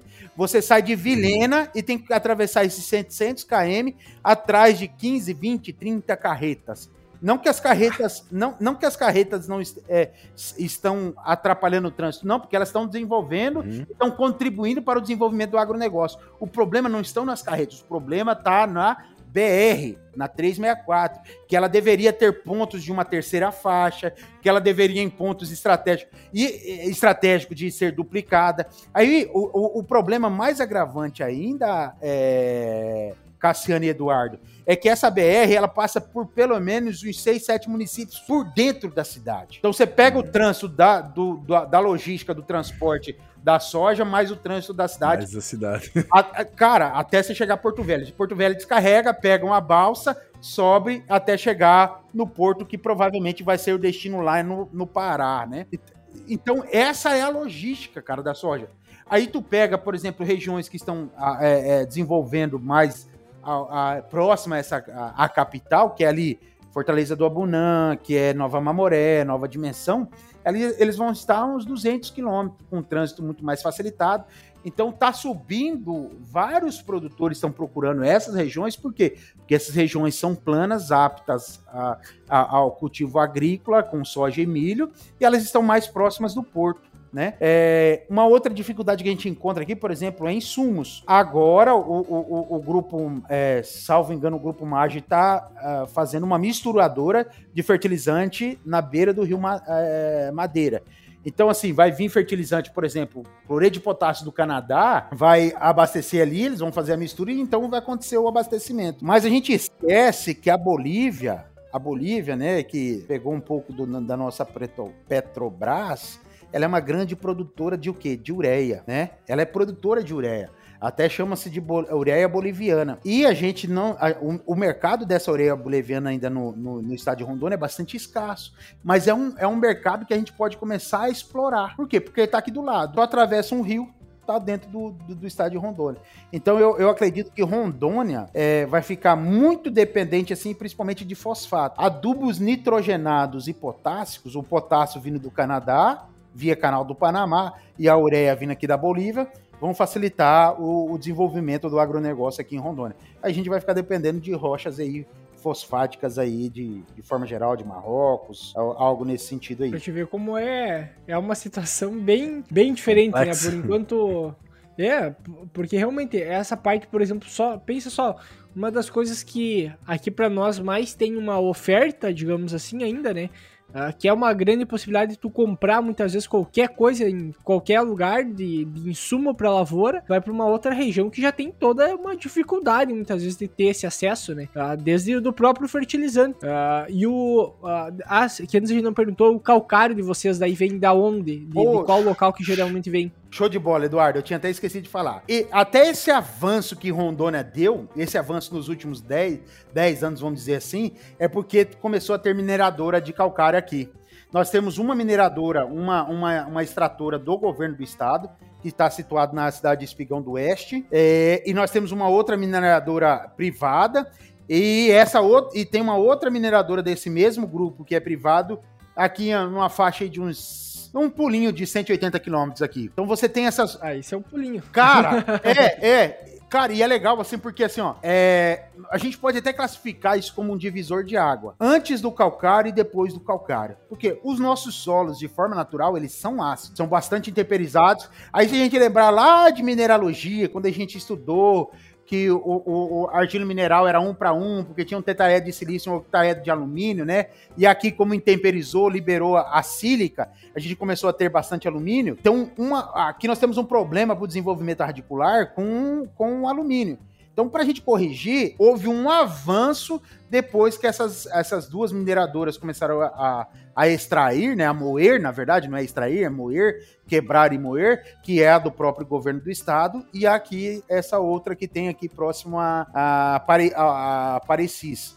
Então, essas, é, o desenvolvimento do Estado tem uma relação direta com o desenvolvimento do Estado com a agricultura tem uma relação direta com a extração de, com a moagem de calcário aí por essas duas usinas, né? E, e até é legal, deixa eu só, deixa, desculpa aí o, o, o Eduardo e, Cassiano, só para não fugir a, a, a, o pensamento, e é legal que o, o, o estado do Beni, o estado do Beni, é, uma, é um dos estados que faz divisa Brasil-Bolívia. O estado do Beni está começando a ser beneficiado, beneficiado por esse calcário que tem aqui em Rondônia, tá? Existe até uma política, uma discussão política para que se construam pontes que facilite o trânsito para que nós ofertemos é, ofertemos calcário para esses estados. Vai acontecer muito semelhante ao que aconteceu com o Paraguai, presta atenção. Vai acontecer muito semelhante ao que aconteceu com o Paraguai. Nós vamos ofertar, só que no Paraguai não teve uma troca, né? Nesse caso aqui, eu acredito, eu acredito que nós teremos uma troca. Nós vamos ofertar calcário para eles corrigir o solo lá e eles vão trazer ureia é, oriunda da produção do gás. Lembra que a gente tem um gasoduto que tem ligação do, da Bolívia? Até foi discussão, nananã, nananã, o Brasil. Então eles vão produzir a ureia lá para nós. Bom, pelo menos essa é a minha linha de raciocínio. Já, já ajuda. E desde quando que você que tu comentou que, que tem essa produção de, de, de calcário aí para vocês? Eduardo, eu acredito que não tem uns eu acredito aí, vamos colocar, tô na universidade desde 14, vamos colocar aí uns 10, 10, 10, 12 anos. De 10 a 12 anos, mais ou menos assim. Porque tu pega, tu pega as histórias que tinha, que a gente uh, conversou com uh, do Paulo Sérgio Capel, que foi um dos caras, o primeiro engenheiro agrônomo que teve aqui nessa região de, uh, de noroeste aqui de Santa Rosa, né? Uh, e ele foi, e Santa Rosa, como bem, todo, a maioria bem sabe, é o berço nacional da soja. Sim. E aí ele conta todo esse desenvolvimento, praticamente, que ele era o agrônomo da cidade basicamente, né? E co conta um pouco de como é que foi todo esse desenvolvimento. E aí eles participaram muito também desses processos de, de, de calagem, principalmente, das respostas que isso dava. Então tinha uma. Era sempre aquele que leu a Way em relação ao resultado que estava se dando né, das áreas que começavam a ser corrigidas, a, a, diferença do tamanho do milho, a diferença da produtividade, simplesmente é uma área completamente diferente, onde é que tu não recebeu o calcário até o momento e quando tu começa a fazer a correção. Então isso é um ponto importante muitas vezes, né? Até o episódio anterior desse a gente falou um pouco a respeito disso, porque é um tema extremamente importante, porque a gente sabe onde é que entra calcário, completamente muda a situação, né? Tudo que tu aplica posteriormente é valorizado. O adubo, aquele teu fungicida que tu vai usar, se tu melhorar, um, fazer o calcário, até o próprio cálcio que vai estar sendo disponibilizado, já vai aumentar até a imunidade, a, a, resistência da planta, basicamente, né? Fora os outros benefícios. E então é uma coisa que transforma realmente se a gente for pensar, né? Show de bola. E até deixa eu fazer uma colocação aqui que isso pode ser um tema futuro nosso. Por exemplo, o, o, o calcário, de forma geral, ele tem indicação para ser incorporado, né? De forma geral. Cara, só que a maioria dos. Quem que mais trabalhou com calcário no Brasil foi o professor Eduardo Favero Caires de, de Ponta Grossa.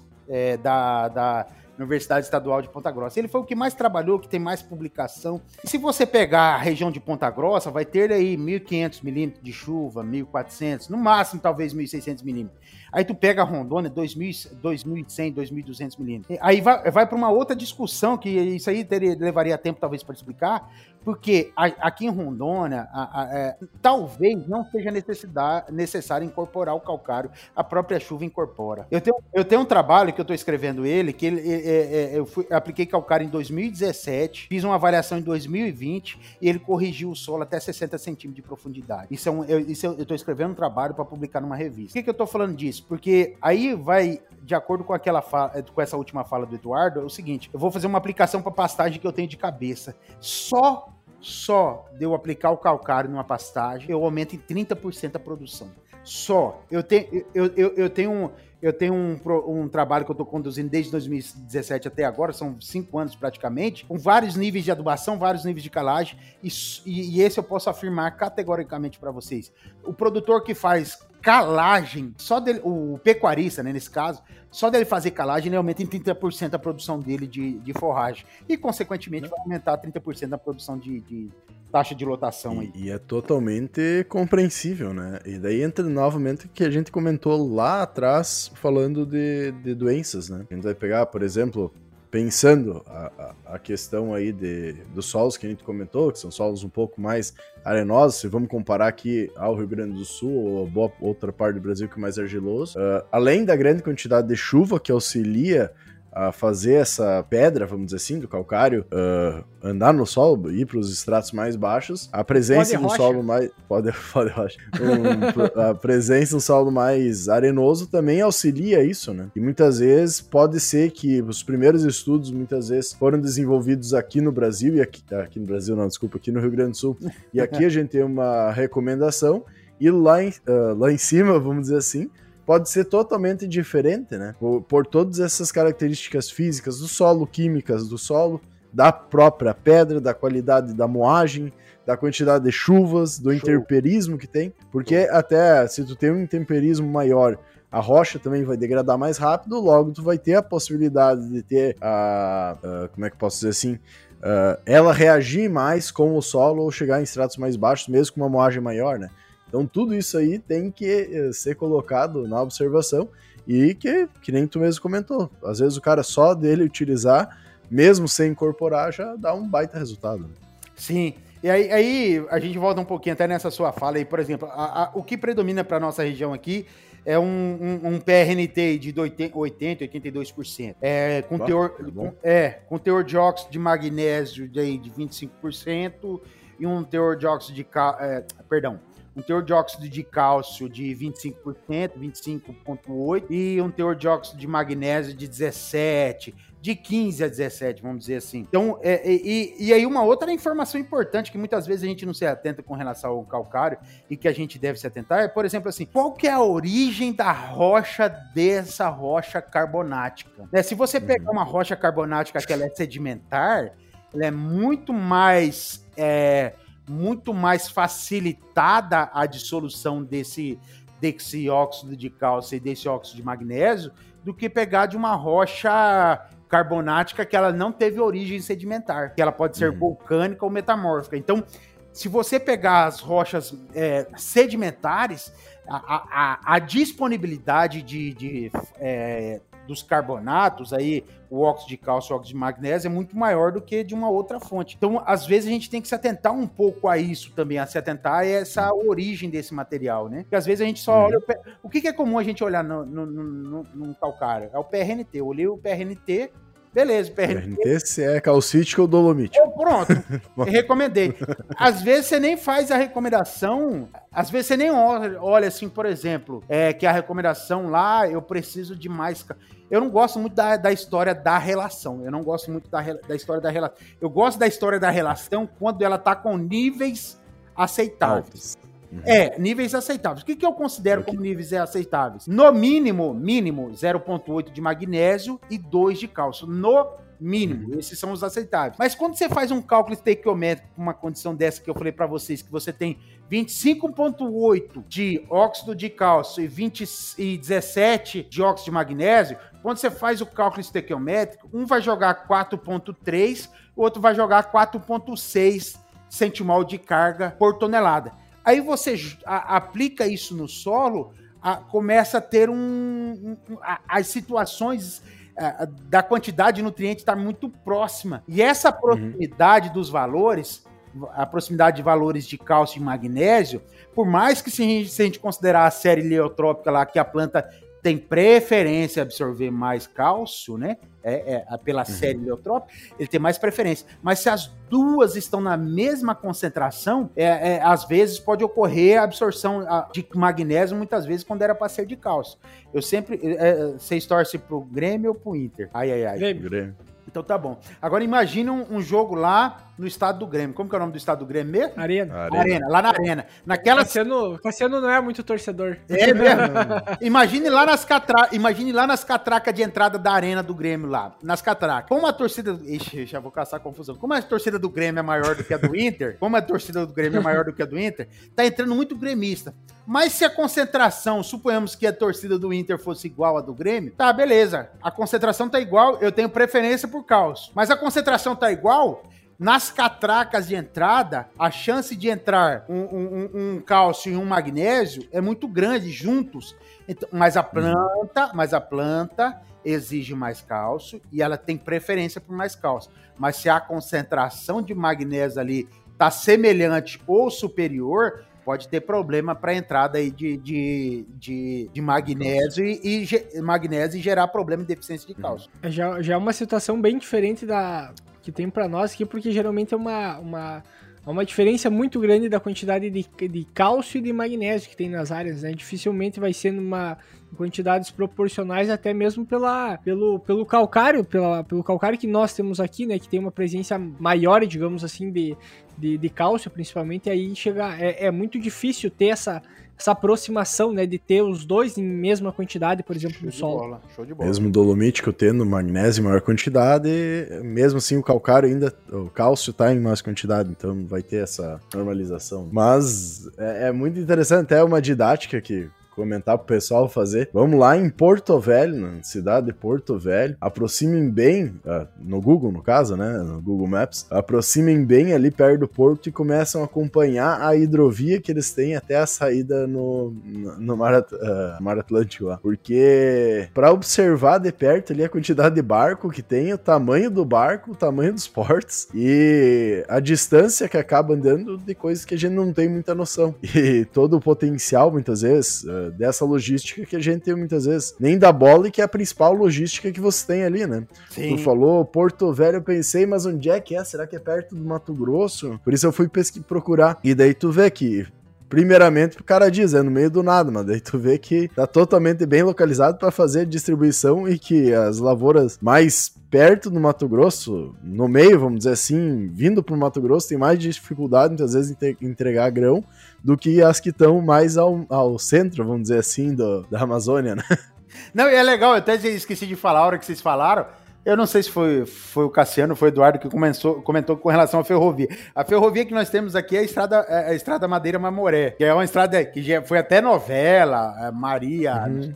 não sei o que lá. Eu até tive numa, agora naquela semana que eu fui visitar Nova Mamoré, eu tive lá, lá visitando alguns trens antigos lá. Mas aqui nós teríamos uma grande chance. E daí, isso aí se aplica o Mato Grosso do Sul, se aplica o Paraná também. Que se a, se a gente cortasse aqui por dentro, saindo é, no Peru, a chance da gente trazer fertilizante passando por, por pelo, pelo Pacífico, né? É, seria muito grande, muito mais perto, muito mais, mais barato. Mas isso aí é tudo investimento governamental, tem que ter uma política para isso aí tem que ter uma política pensando no desenvolvimento do norte do Brasil. É, e, e, aí eu quero reforçar o desenvolvimento do norte do Brasil, porque a gente pensa muitas vezes assim, ó, você pega a distribuição do que é distribuído para do CNPq, que tem distribuído recurso, ou até mesmo as empresas de fomento, é muito voltado para o sul, sudeste do Brasil. E às vezes a gente uhum. esquece de a gente esquece de olhar para as universidades no norte do Brasil e, e, compara uma universidade que tem, por exemplo, igual a Universidade de, é, do, do, Rio Grande do Sul aí, sei lá quantos anos tem, 80 anos, 90 anos, aí você pega uma universidade como a nossa, de 20 anos, e você quer comparar talvez a produção, a representatividade de uma universidade dessa. Isso é uma, uma briga desleal, desleal com o norte do Brasil. Então, uhum. é, eu, como vocês têm uma grande audiência, já vou aproveitar para fazer um apelo. E os, o, o, os, os analisadores, os, os é, consultores aí do MEC, do MEC, não mais do CNPq, olhe com um olhar diferente para as universidades do norte do Brasil. É, aqui tem tudo para ser desenvolvido, tudo tudo, tudo, tudo ainda. É, é, diferente você fazer comparar um projeto que vai estar tá para ser desenvolvido aqui com o que é desenvolvido numa USP do, aí. É o poder de transformação de um estudo desenvolvido aí, disso se transformar em rentabilidade e desenvolvimento sócio, sociocultural e econômico também, é muito maior aí do que em locais que já tem anos e anos de pesquisa da mesma coisa, muitas vezes. Show de igual, bola. Igual aquele exemplo do, do Cerrado, do próprio Cerrado, né? Em relação, por exemplo, ao cultivo, a agricultura do Cerrado, ela teve, fez uma mudança geopolítica. Ela muda completamente o cenário da, da da, do, das cidades, dos estados que estão ali dentro daquele bioma, quando possível fazer o cultivo. E, e tu ter mais recursos, digamos assim, para pesquisar e desenvolver em outras regiões também, também pode dar uma margem para descobrir coisas que podem mudar completamente aquela região de alguma forma, né? Show Só que não tem como saber se não pesquisar, né, os troços, né? Daí fica difícil. Vocês foram cirúrgicos na fala de vocês, cirúrgicos, é isso mesmo. Se você considerar que nós estamos no maior bioma do mundo, é possível que nós tenhamos, se a gente considerar, por exemplo, vamos pegar, eh, vamos, vamos falar aí de um, de um herbicida aí, vamos pegar aí o, o princípio ativo do, do é, pode falar nome comercial? Pode, não? pode. É, vamos pegar o, o, princípio ativo do calisto aí, que é um herbicida. Ah, sim. Você pega o princípio mesotriona. ativo. Mesotriona. Ah. Mesotriona foi extraído de uma planta, da leptospormone. É. Cara, eles fizeram um análogo dela e pá. Você acha que não existe na Amazônia? Aí vai voltar aquilo que nós estávamos falando, não precisamos derrubar uma árvore. Você acha Exato. que na Amazônia não, não tem uma bactéria que seja talvez até mais eficiente que o azospirilo, por exemplo, ou que existe um, um, um, composto orgânico volátil ou não volátil de uma árvore que seja tão eficiente como um herbicida como é o, o, caso do Calisto aí. Ah, não, e, e outra ah. questão, né? A, a, a, daí entra, a gente tá falando só de agricultura. Se a gente entrar na parte de medicamentos, uh, outros químicos e coisa, que era o que mais tinha que estar tá sendo incentivado no, no estado, digamos, que nem vocês aí, que tem toda uma infraestrutura já e a possibilidade fácil, entre parênteses, de acesso à Mata Amazônica, ao Cerrado, num período, num local de transição e tudo mais. Cara, a possibilidade de gerar tecnologia, de gerar inovação e com essa inovação desenvolver o Estado, fazer uma industrialização, fazer toda a parte de pesquisa e investir nisso, é o que gera dinheiro hoje em dia, né? Não é Sim. é só a tecnologia. Ainda Sim. tem necessidade de novas, novos compostos. Sim. Não, e, e, outra, e outra coisa que tu se, se parar para pensar, né? Todo. Tu vai fazer uma, uma pesquisa como essa, fazer incentivo para isso, de todas essas descobertas, muitas vezes tu vai pegar o Brasil, ele é, era, uma, era uma publicação que eu vi hoje, né?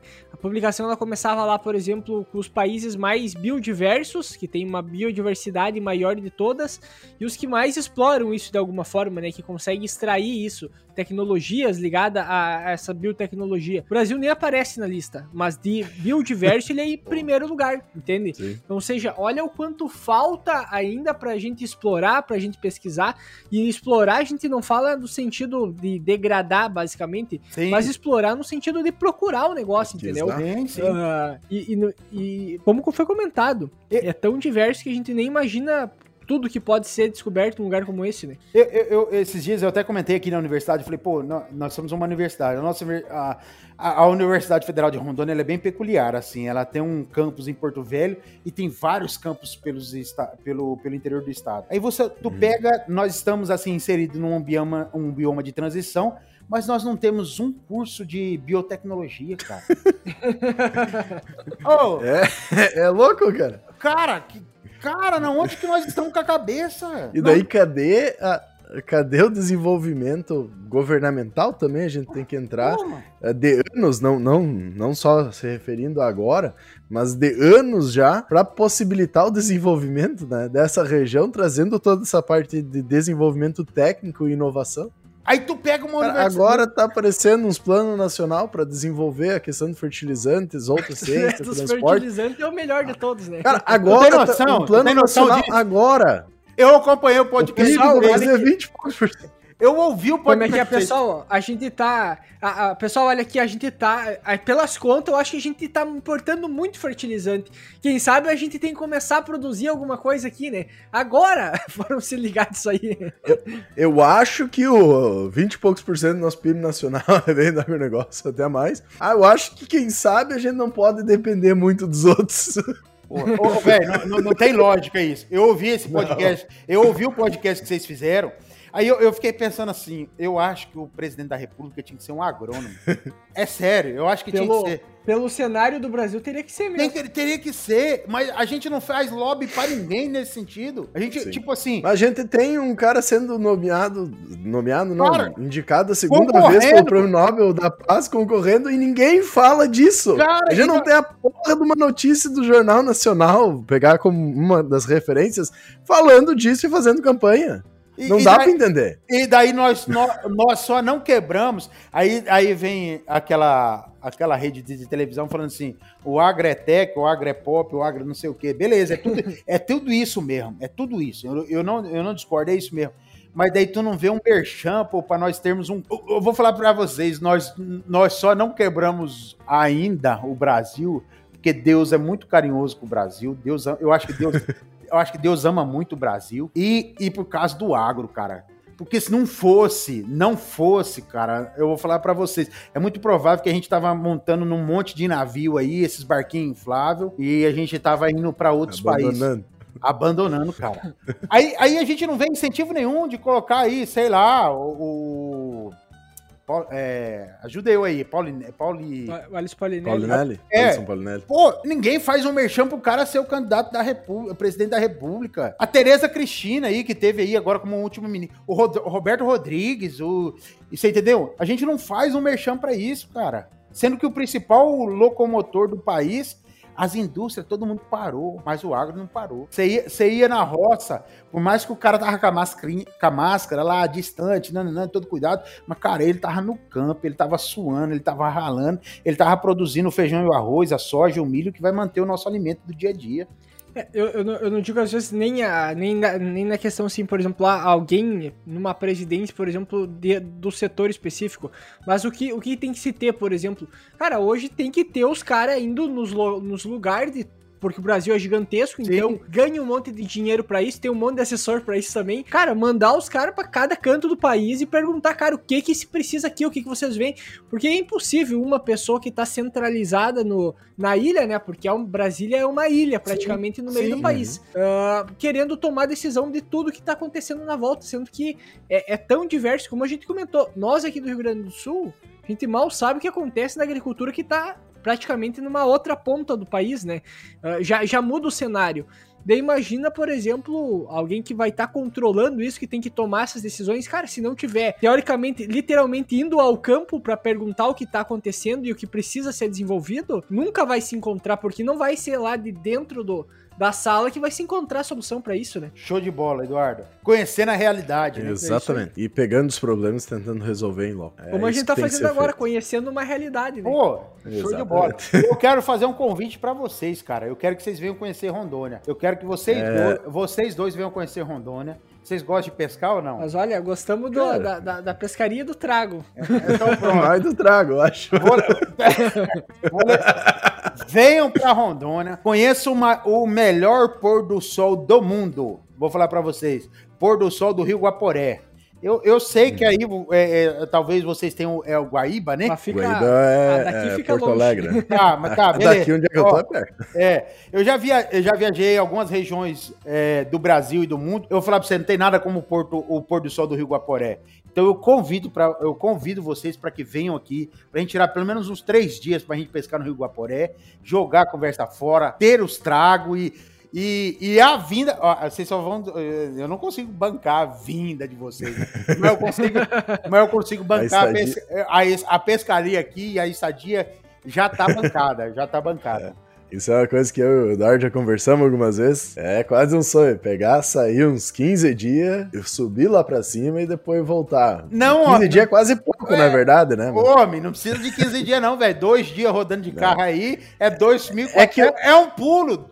2.400 É um quilômetros é um pulo, pô. O, o problema é que daí temos que parar em Santa Catarina, temos que parar no Paraná, Mato Grosso do Sul, Mato Grosso, subir em Roraima, descer e ir pra Goiás. O problema é as voltas e as paradas, né? Por isso, no Viu, mínimo uns mas- 15 dias, senão dá um então, assim, ó, você, você, po- você potencial patrocinador que tá escutando esse episódio, nós precisamos de um patrocinador pra gente poder, por exemplo, ir pra Rondônia. pra, pra Rondônia pescar, tá? Pronto. Então, por favor, contribui com esse programa. Pronto. E eu acho que se duvidar, eu arrumo. Eu, é, Ó, se duvidar, arruma um patrocinador pra vocês virem pescar em Rondônia e depois nós fazer um merchan aí no Agro Depende. Ah, mas fechou o Não, show de bola. Acho que o papo, já passamos um pouco logo, estamos acostumados, mas quando o papo é bom é, é, assim mesmo, né? A gente nem vê passar. Mas eu acho que trazemos, trouxemos bastantes assuntos uh, sobre uma agricultura que praticamente a gente não conhece, uma região que a gente não conhece, que faz parte do continental Brasil, podemos falar assim, né? E que tem muito a desenvolver. E a gente fica muito feliz que o Agro Depende tá chegando lá, né? A gente consegue observar assim que o que a gente está desenvolvendo e fazendo aqui no AgroDepend está realmente capilarizando e chegando em vários locais do Brasil e a gente tá, fica muito feliz em saber isso. E também já fico convite ao professor de futuros episódios, quem sabe a gente entrar em outros assuntos, que nem já foi comentado. E realmente é uma questão muito interessante da gente tentar entender o Brasil como um todo. Muitas vezes a gente fica meio preso aqui no sul, mas tentar entender sim ele como um todo e conhecer. Mas indo para os finalmente. Professor, só, só, só uma pergunta que eu perguntei antes pro Cassiano. O Cassiano disse que não tinha te perguntado também qual que é a, a área específica que o senhor da, da, da aula ah. ou exatamente trabalha. Ca... O, o, o Eduardo e Cassiano, eu, eu quando eu fiz o concurso, eu fiz o concurso para a área de solos. A minha, o meu mestrado, o meu doutorado foi em manejo do solo, manejo do solo. Uhum. Eu trabalhei com gesso e calcário, foi a, a, tanto no mestrado quanto no doutorado. No, no, doutorado eu trabalhei um pouquinho mais com compactação. Só que aqui na universidade, cara, você é pau para toda obra. Aqui, a, é, é, é, eu tô falando assim porque, é, é assim, Sim. é diferente um pouco, é, isso é até legal falar, tá? É diferente um pouco as universidades no norte do Brasil em relação ao sul. Tu pega uma universidade aí no sul, tu tem um professor de solos que são três ou quatro professores que dão uma única disciplina. Tu pega um professor, fala especificamente disso, disso, disso, disso. Aqui em Rondônia, não. Por exemplo, eu, a, a, esse semestre mesmo eu estou lecionando manejo de conservação do solo, é, controle de plantas daninhas e tecnologia de aplicação. Então, é, quais são minhas outras disciplinas? Só para você ter uma ideia como que é legal. Eu dou desde manejo uhum. até olericultura, hortaliça. Oh. Olericultura 2. Eu dou Olericultura 2. Uhum. Então você pega, eu tenho Olericultura 2, eu já dei aula de bioquímica aqui na universidade. Hoje eu tô com Olericultura 2 no segundo semestre e máquinas, máquinas de mecanização agrícola. Então, assim, aqui é um pouco. Por isso que eu tô falando assim, que a realidade no norte do Brasil é um pouco diferente do, do, do sul do Brasil, de forma geral. E sou coordenador do mestrado aqui, já aproveitando para fazer uma, um merchan aqui, do mestrado em agroecossistemas amazônicos. Então, se quiser estudar sobre o agroecossistemas amazônicos, é, a gente tem, nós abrimos vagas todo, todo, eu acredito que é por volta do mês de setembro, outubro, abre as inscrições. Se você quer estudar um pouco mais é, sobre é, os agroecossistemas amazônicos, você é convidado nosso para fazer parte disso. Então, de forma geral, cara, você é meio que um coringa. Você é meio que. É, você truca só com zap ou você truca com espadinha, sete copa e, e pica-fundo. Aqui é desse jeito, cara. Aqui, aqui o truque é um pouco diferente, é o truque Galdério. O nosso é outro baralho. ah, é? Ah, é? É, diferente. O nosso é o, Com o baralho espanhol. espanhol. Ah. O nosso e... mais forte é o, o As de Espada, por exemplo. Pra vocês é o 3, é o espadão, né? no caso. É. O espadão? É, é depende, do, é, depende do vira, né? Aqui nós temos muito... E, e depende do vira e depois o, a segunda maior carta, dependendo do vira, é o 3. Então, o que é, eu quero deixar, gurizada, em primeiro lugar, é parabenizá-los, viu? É, eu eu, eu, eu, digo a vocês que eu me sinto honrado, honrado mesmo, é, de participar deste momento com vocês, tá? É, e, e, aí eu reforço aquilo que eu falei no começo, parabenizá-los, eu sei que não, não é fácil, vocês têm a atividade de vocês externa e vocês se dedicarem semanalmente para ter esse momento, é motivo assim de, de, de, de bater palmas, viu? De bater palmas mesmo. Parabéns, Parabéns pelo conteúdo, principalmente. É, como eu falei pro Cassiano no começo, eu falei, Cassiano, eu uso isso nas minhas disciplinas. Você sabe o que é você apresentar ementa lá? O conteúdo que nós vamos falar esse semestre é esse. Os livros são esses aqui, ó. Esse, esse, esse a, a, a, bibliografia básica, daí tem a bibliografia complementar. Aí dentro da bibliografia complementar você fala assim, ó, nós vamos usar esse livro, essa revista e esse podcast, que é o quê? Eu, é, eu não vou falar do, do, do outro que eu gosto também, e ele já foi, trabalhou com vocês aí, é, é, trabalhou com vocês. Não, pode falar, não tem problema. Do mundo, do mundo, do mundo agro podcast. Do mundo agro. Do Rogério. Amigo, professor Rogério, Rogério Coimbra. Cara, sou fã, cara, sou fã de vocês. Eu, eu, quero dizer que sou fã de vocês. É tanto que eu coloco na ementa da disciplina, falo assim, cara, gurizada, eu quero que vocês ouçam esse podcast, esse, esse esse. Então, já assim, é, fazendo as minhas falas finais, Parabenizo vocês por esse trabalho. Parabenizo mesmo. O desejo do meu coração é que Deus continue abençoando vocês, que vocês continuem tendo essa, esse vigor, mesmo depois de um dia de trabalho. Rodaram, rodaram aí 30 quilômetros e acharam que é longe, vieram.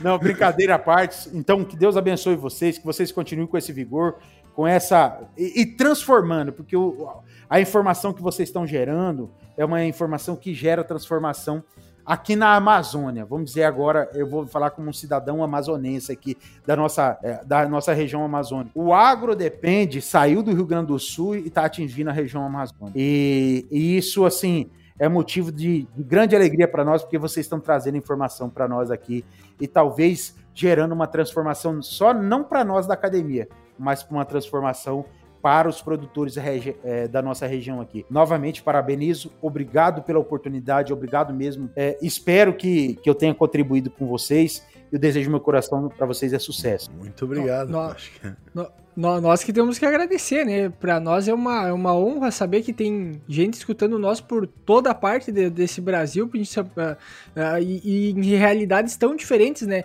Uh, muitas vezes a gente, até eu e o Cassiano se perguntamos, né? O conteúdo que a gente cria, se ele não fica muitas vezes muito muito regionalizado de alguma forma, né? Pelo fato da, do local que a gente tá, das culturas que a gente fala, mas pegar soja, por exemplo, é cultivada no Brasil inteiro, mas a gente não sabe até que ponto necessariamente essa informação vai servir para outros locais, né? Então, para nós é, é muito gratificante saber que isso está chegando e ainda está chegando com uma utilidade para contribuir com as outras pessoas. Que nem a gente fala, uh, tem que te parabenizar também por repassar muitas vezes um conteúdo diferente, muitas vezes, né? Uh, porque querendo ou não, é uma é um conteúdo num formato novo, teoricamente, para o Brasil, né? Essa cultura de ouvir podcast e já utilizar isso como uma forma de aprendizado para o pessoal, né? Eu, particularmente, gostaria de ter tido também a oportunidade de escutar, uh, não porque a gente faz, né? Mas escutar um podcast como o nosso, como também do Rogério Coimbra lá, uh, querendo o Papo Agro, falando sobre esses conhecimentos mais técnicos, porque isso aí, querendo ou não, contribui muito para nós até levar as dúvidas na sala de aula, discutir. Uh, isso aí contribui muito para o nosso aprendizado aprendizado para nossa caminhada, porque não deixa de ser uma, uma forma de nós compartilhar experiência, vivência, conhecimento.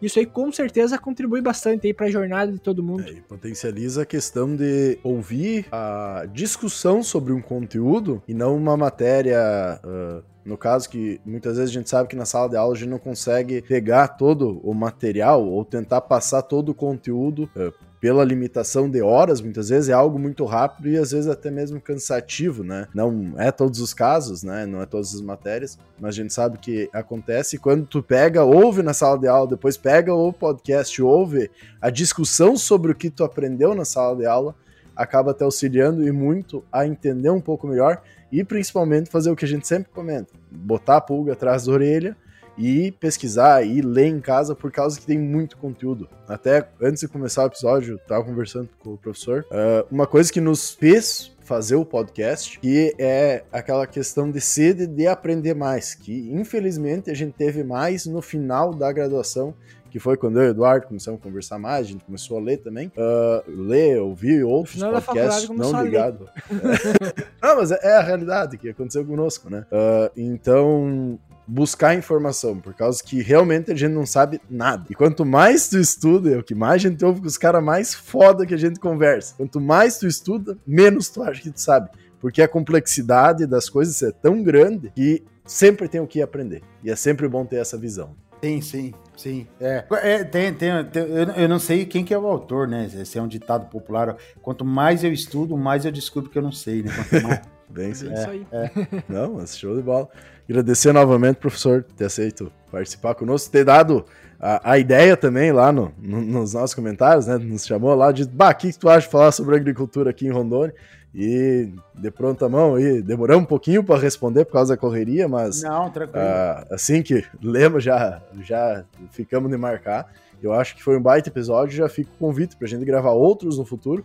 E tem muito assunto ainda para a gente falar sobre a agricultura no norte do país, né? e tem muito desenvolvimento para ocorrer lá.